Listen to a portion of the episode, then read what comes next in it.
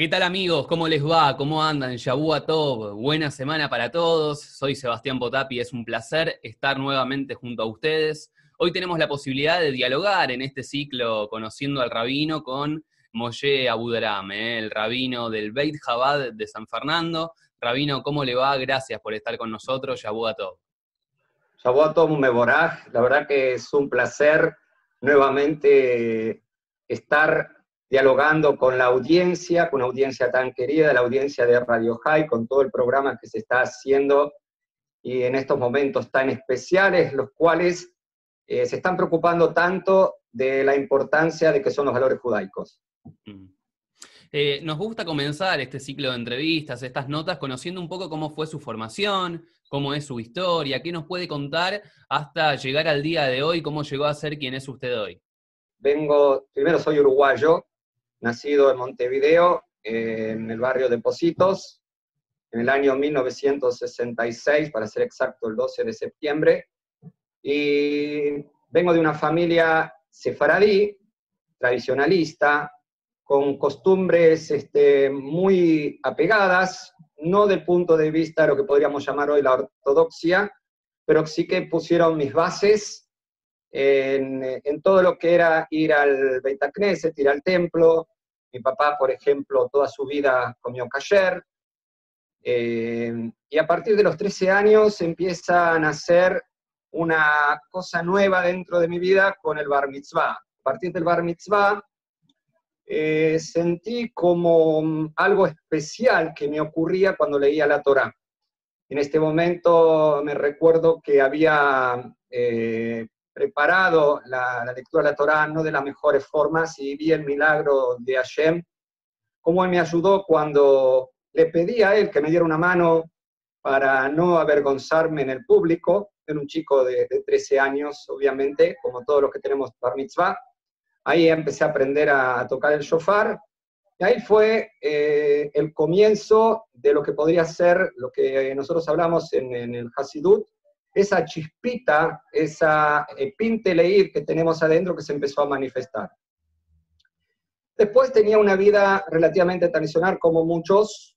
Eh, iba a una escuela y a la mm, secundaria, les dicen acá, la secundaria que era eh, hebrea y también este, tenía castellano y hebreo lo que se llama eh, algo que es eh, complementario, y em, siempre tuve muchos valores judaicos, muchos valores que relacionaban con mi judaísmo, con Israel, con eh, la tierra de Israel en especial, fui a Tnuot, siempre busqué toda la parte judaica.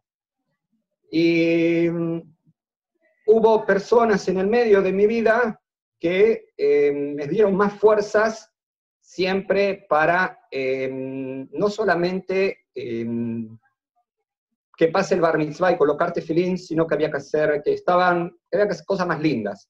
Entonces me empezaron a incentivar a decir el Shema Israel en el templo, a mí siempre me gustaba cantar, cantaba en casamientos, estamos hablando de casamientos que no eran casamientos ortodoxos, este, músicas comunes de hebreas, las conocidas de esa época, eh, que se llamaba en ese momento, Hora y algunas que otras más que no me recuerdo, las clásicas, o sea, Shalom y todas comunes. Yo cantaba en los casamientos y em, en el templo empecé a poquito a decir el Shema Israel y alguna que otra parte que me empezaron a hacer participar. Esto era en, una, en un Beit Knesset en Uruguay, en la calle eh, Sarmiento, si mal no me recuerdo. No, Francini, perdón, la calle Francini, no me acuerdo el número, y ahí es como que eh, de a poquito se fueron abriendo cosas. Obviamente que todo esto viene de una raíz familiar muy profunda de mi abuelo, que apenas lo conocí, que él eh, cuenta que era un shohet y que venían a su casa a hacer la yejita en esa época en Uruguay, o sea, no tenían toda la, eh, la industria que hoy tenemos para poder hacer una shejitá se hacían en las casas, también las caparotas se hacían en las casas, la gente traía, compraban sus gallinas y subían al, a la azotea y así hacían, así me cuentan, porque yo no lo viví, así hacían la, la yejita y mi abuelo era el yojete en ese, en ese momento. Mi abuelo obviamente sí, toda su vida mantuvo muchos, muchos valores. Eh, se cuenta que leía muchos, muchos teilim, muchos salmos, hacía muchas tefilá.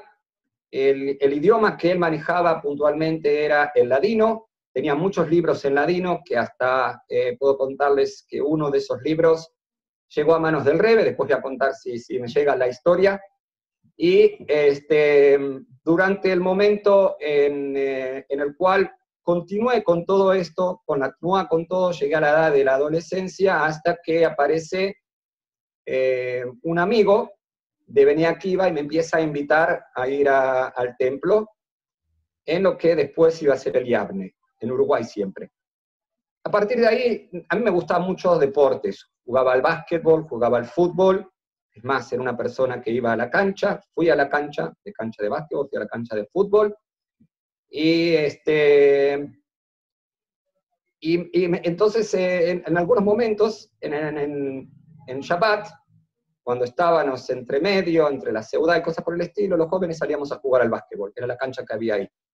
A partir de ahí fui comenzando a tener más deseos de ir ahí, eh, y en el medio de toda esa situación, yo me recuerdo que tenía eh, locales de ropa, o sea, mis padres eh, siempre estuvieron en el tema textil, ahora obviamente no, tenían eh, negocios de, de, telas, un registro de telas, los cuales yo también participé de esa parte, más tarde, durante la adolescencia, después de los 16, 17 años, 18 años, y, y ahí nosotros teníamos, empezamos a abrir negocios, empezamos a tener lo que se llama en, en, español boutiques, llegamos a tener hasta siete diferentes negocios entre toda la familia, y empieza, entre medio aparece Jabad en Uruguay, si mal no me recuerdo. Eh, la relación que comienza con Jabad en nuestra familia es en el año 1989 por ahí. El rabino Shlomo Levi comenzó a, a, a venir, familia, el rabino Shlomo Levi que todo el mundo conoce, de acá de Argentina, Centro para Juventud, él estaba al principio en Uruguay, comenzó a, a venir a dar charlas de Shabbat en este templo que yo eh, habitualmente iba, iba todos los Shabbatot. Por más que eh, salía y todo ese tipo de cosas, Shabbat era sagrado y había que estar eh, ahí con, con, mi papá y con mi tío. Y me gustaba mucho, la verdad que me gustaba mucho, lo disfrutaba mucho. Cuando Shlomo comenzó a venir ahí, empezó a decir palabras de Torah, empezó a, como quien dice, a despertar más esa Neshama, ese Pinteleir que estaba ahí presente. Y por otro lado, obviamente, ya estaba el rabino Shemto, que vino antes que Shlomo Levi, comenzaron sus cosas. Mi papá era una persona, como te conté, también era tradicionalista y todo, pero se fue conectando más con Shlomo, porque como él siempre, Shlomo venía a todos los Shabbatot, y empezó a haber un grupo de personas, vamos a viajar al Rebe, vamos a viajar al Rebe, no sabían lo que era, era viajar a Estados Unidos, como quien dice, como muchos jóvenes hacen en un principio, van a viajar al Rebe, y este, fue en el, en el año 1990, Yud eh, Shvat, el día 10 de Shvat, que si mal no recuerdo eran los 40 años del liderazgo del Rebe. Ahí fue, como quien dice, la experiencia de mi papá, que marcó un antes y un después en la vida de nuestra familia. Mi papá ya vuelve con una, se ve que vuelve con una ropa más negra, con, con o sea, me refiero, se había puesto una, en ese momento que era una, una, chaqueta de cuero, tenía en ese momento, de acuerdo a lo que era él, con una equipa negra, no tenía sombrero, no, en ese momento no, no, pero el Rebe le hace así, y todos en Uruguay empiezan a decir, uy, Abu Dharam le hizo así el Rebe, y todos empezaron a contar, yo no entendía nada. Mira. Honestamente que en ese momento no entendía nada. La verdad que no sabía qué es lo que estaba pasando. Y bueno, entre medio Shlomo eh, viene a mi casa y cuando viene a mi casa dice que hay que mirar las mesusot. Las mesusot eran chiquitas. Yo en este momento no sabía que era chico, que era grande, claro. que había dentro, que no había dentro. No sabía nada. Todas estas cosas no las conocía como a lo mejor muchas personas en este momento, eh, todavía, hoy hay internet, hay unas opciones, uno pone Google y dice que es una mesusa y le explican. En ese momento no teníamos la capacidad de poder conocer, eh, porque uno sabía que había que besar y nada más, esto era, hmm. ¿está bien? Y podíamos pensar como máximo que hay letras que estaba la Shin y listo, y reconocer la Shin, porque la Shin es distinta. Entonces viene y dice que hay que cambiar las mesusot. yo me recuerdo la, la, frase como que le dije a mi papá, no puede ser, acá hay un negociado. Si están las mesuzot. Están las mesuzot, porque hay que cambiarlas. Van a poner más grande, más chica, más grande, acá hay un negocio. O sea, una persona que está metida en los negocios, que yo tenía, tuvimos en toda la familia siete locales, y que todo era cuestión plata, plata, plata, plata, y todo está relacionado en lo, en lo material. Entonces, ¿qué podemos pensar cuando alguien viene y dice, hay que poner plata y hay que cambiar las mesuzot? Eh, la verdad que fue, creo que varias veces hablé sobre ese tema y le pedí perdón a Shlomo por mi falta de... Eh, porque después cuando me ocurre mi situación propia, y me entrega los tefilín, y yo le digo, no tengo plata, y no me acuerdo si en ese momento tenía plata o no tenía plata, no me acuerdo cómo era la situación en ese momento. Eran valores altos como para pensar. O sea, vamos a entender en ese momento, cuando te dicen que tienes que pagar 400 dólares, no me acuerdo cuándo es el valor, sí, 400 dólares más o menos, siempre más o menos el valor similar, es poner en algo que vos no tenés tanto deseo. Mm. Si vos te dicen, a lo mejor tenés que comprar, en ese momento, vamos a suponer a mi, a mi característica, eh, tengo que comprar un buen equipo de música y tengo que pagar una cifra como esta, entonces lo, lo, lo, lo hago. Porque uno trata siempre en la sociedad de tener lo mejor. Lo mejor para que dure, lo mejor por la marca, lo mejor por un montón de cosas. Entonces en ese momento yo, este, él me dice, no importa, ponételos. En algún momento me los vas a pagar ahí como que me hizo una... Claro, le hizo un clic. Al principio ¿no? entendía mucho lo que estaba pasando. Mm. Al principio no tenía mucho lo que estaba pasando. Pero luego, cuando fue pasando el tiempo, yo mismo tuve situaciones similares. Y es como que el espejo de lo que uno pasa y le ocurre, después se trans, se trans eh, ¿cómo se llama? Le vuelve a ocurrir a él mismo con otra persona. Claro. Bueno, después que aparece ya Shlomo en mi vida, ya Shlomo, muy inteligente, sigue siendo inteligente, no buscaba en qué discutir, no es la idea de él nunca buscar la discusión de los jóvenes, sino qué le gusta a la persona para tratar de atraerlo. Entonces Shlomo me invita, me acuerdo, a la Sukkot. Me invita a Sukkot, esto fue sí, en el Bet en la calle Avenida Brasil, me acuerdo. Ah, yo, no, yo iba a Sukkot, yo ya iba a Sukkot en, en Francini, o sea, íbamos a la era como que todas las cosas tradicionales se hacían. No es que no, no sabía nada. Claro. Pero me agarró, ya sabía que yo había sido Hassan, ya sabía que había ido, o sea, como tenía todas las posibilidades de engancharme, decirme, bueno, eh, venía a cantar. Me dijo, venía a la suká a cumplir la mitzvah, venía, venía a cantar. Mm. Venía a cantar que va a haber jóvenes, que va a haber gente conocida tuya, y, y bueno, venía a pasarla bien. Y así fue sucediendo y sucediendo, sucediendo. Uno fue ingresando en eh, un nuevo grupo de amigos, un nuevo grupo de personas que en esencia eh, yo pensaba igual que ellos, porque mm, una vez a mí me preguntaron si yo quería ser rabino, qué quería hacer, ¿no? La verdad que sí, porque esa es la pregunta, ¿no? ¿Verdad? Eh, ¿Cómo es que surgió para ser rabino? O sea, todo esto fue un antes para lograr lo que uno deseaba. Entonces te contar una historia que espero no eh, no dejar mal interpretado hacia otros tipos de eh, rabinos que no son ortodoxos. Vale. Y pido perdón, pero fue una historia personal. Quiero que quede claro, porque sé que esto va a ir al público, entonces quiero que quede claro. Resulta que cuando yo estaba ahí en Uruguay, y empecé como quien dice con ese deseo, en una época, previo a que ingresara con Jabal puntualmente, o no sé si en el mismo momento, mi tía me comenta, me dice, bueno, podés ir a Argentina, yo te puedo ayudar, y ir a, a estudiar este, como rabino en la escuela de Mascher mm. No me recuerdo puntualmente cuál era el, eh, el lugar y el rabino, todo lo que sea. Muy bien, yo no entendía qué era ortodoxia, qué no ortodoxia.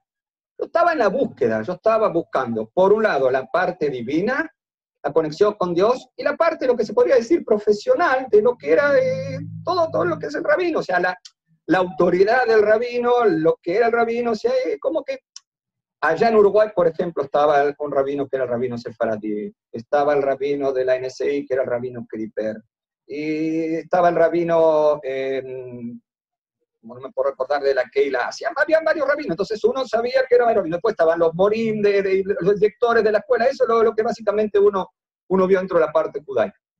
Entonces me mandaron en ese momento cuáles eran las condiciones.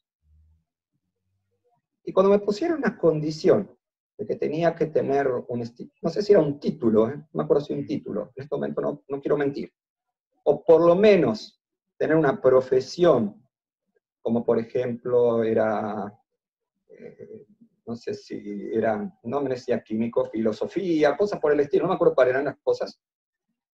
Entonces, a mí me hizo como que, mmm, acá hay algo que no va. Acá hay algo que no va.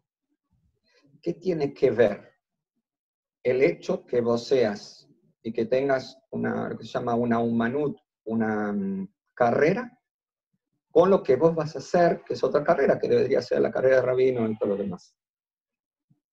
Entonces, no me recuerdo si yo le pedí a Dios, porque hay formas de pedirle a Dios cuando uno no conoce tanto, eh, y hay como que se llama el habla personal con Dios.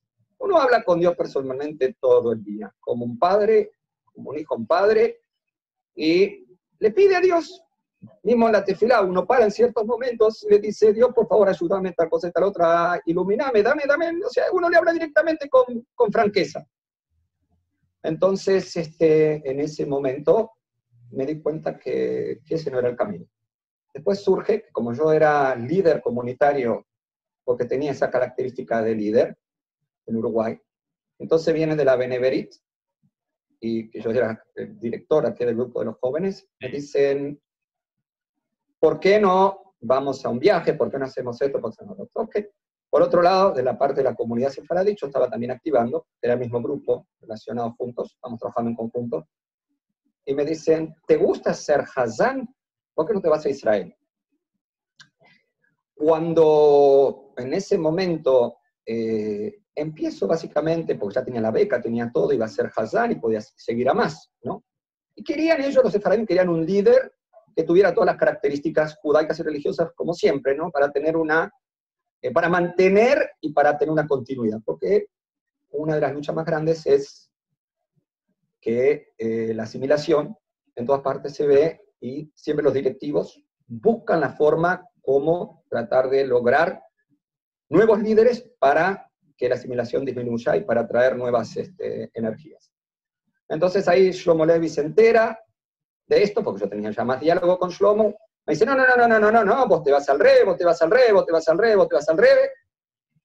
Y entonces yo le comenté que tenía una beca, que uno de otro. Él organizó todo, todo, todo, todo, para que en poco tiempo, no sé si fueron dos, tres meses, con visa, con esto, con lo otro, yo estuviera viajando a Nueva York. Y cambió con mi vida. Ahora le consulto, Moshe, es interesantísimo la, historia que nos cuenta eh, y que es su historia. Eh, ¿Cómo es su vida hoy? Usted es rabino allí en San Fernando. Eh, ¿Qué nos quiere contar acerca de su familia, acerca de sus gustos personales en su rutina? ¿Le gusta seguir cantando? Yo tuve muchos gilgulín, por decirlo así, en mi vida, hasta que llego a San Fernando. O sea, voy a retirar toda la parte del rey. Vamos a empezar, por ejemplo, para lo que hace el tema de, porque me estás preguntando por la familia. Entonces tengo que contarte un poco de la familia. Primero, mi, nuestra familia está constituida por mi esposa Sara eh, y mis ocho hijos. El mayor, Shmuel, que Baruch Hashem se casó hace muy, muy poco, tuvimos el zehut del casamiento con una, una joven de Francia de apellido Ben Shushan. Y el resto están, como quien dice, ya en la espera, porque el más chiquito tiene 13 años y tenemos escalera de, de chicos, ¿no? No sé si vale la pena nombrar a cada uno porque a lo mejor es quemar a los chicos, pero bueno, a mi señora yo la conocí en Nueva York. A través de que me la, presenta, me la presenta una pareja que él era, es uruguayo y ella es de, México, vivían ahí en Cronais. Surge la idea y nos conocemos, empezamos a salir, hubo entre medio todo lo que hace la salida, no vamos a hablar porque es hablar de detalles que no vienen al tema. Y en medio de las salidas habían ciertas dudas. Y a mí me surge una, em, una etza, una, este, como un consejo, una cosa puntual que me vino a mí a la mente y le dije, mira, em, si le preguntamos al Rebe, y el Rebe dice que sigamos saliendo, aceptar seguir saliendo. Entonces, este, ella me dice que sí. Llamamos al, secretario del Rebe, no sé si fue el Groner o no me acuerdo cuál de ellos secretarios, y dice, el Rebe dice que continúe. Esto a título de lo que es, lo que se llama en, hebreo el Makebe Patish, la, eh, y a partir de ahí, obviamente, seguimos, y bueno, primero, nos casamos en Argentina. Segundo, después fuimos a Chile con un hijo de meses. Después estuvimos en Uruguay. Después eh, de Uruguay hicimos Aliá. Después de hacer Aliá fuimos a Brasil, a Río de Janeiro. Después de Río de Janeiro recién venimos por acá. De acá trabajé muchos años con Shlomo Levi, 10 años, si me no recuerdo, lo que fue el récord por lo menos hasta ahora, no sé si hay alguien más.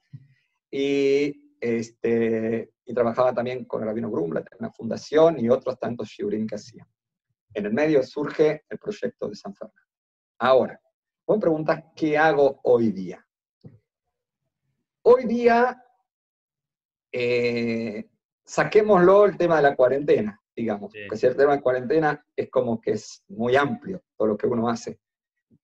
Porque al no tener tiempos de lo que te demoran las distancias, a no tener las necesidades de estar personalmente, hay un montón de cosas que se pueden hacer, como hay un montón de cosas que no se pueden hacer. Porque es como que cuando estás al lado de la persona es como que sentís lo físico y es distinto. El tema del Bet de San Fernando surge a través de un proyecto que el, rabino Ben Shimon recibe de la directiva que estaban ahí en San Fernando como que pidiéndole un auxilio, pidiendo ayuda, como última ayuda para tratar de levantar ese lugar. Si mal no recuerdo, fue en el año 2011, si mal no me recuerdo, y bueno, esto era, era una situación que me comenta a mí, me hace ir todo, y bueno, yo le digo, déjame consultar con, con mi señora, y en realidad creo que consulté con mi señora y ya mi familia, porque ya los chicos ya eran bastante grandes, y decidimos que íbamos a ir a probar. Al principio fue una prueba paga, por decirlo así, y después había que tomarse, eh, que ya no era una cosa paga, había que salir adelante. Obviamente que tuvimos mucha ayuda de, del rabino Ben Shimol y de su presidente, por lo menos en la parte de Ilicia, para, para que no había casa, no había nada. Mm. Era un lugar grande, amplio, es hermoso el lugar, pero así como es de grande, el presupuesto para tenerlo full es altísimo, la cantidad de gente que hay en la zona eh, y el potencial es, este, puede ser muy grande.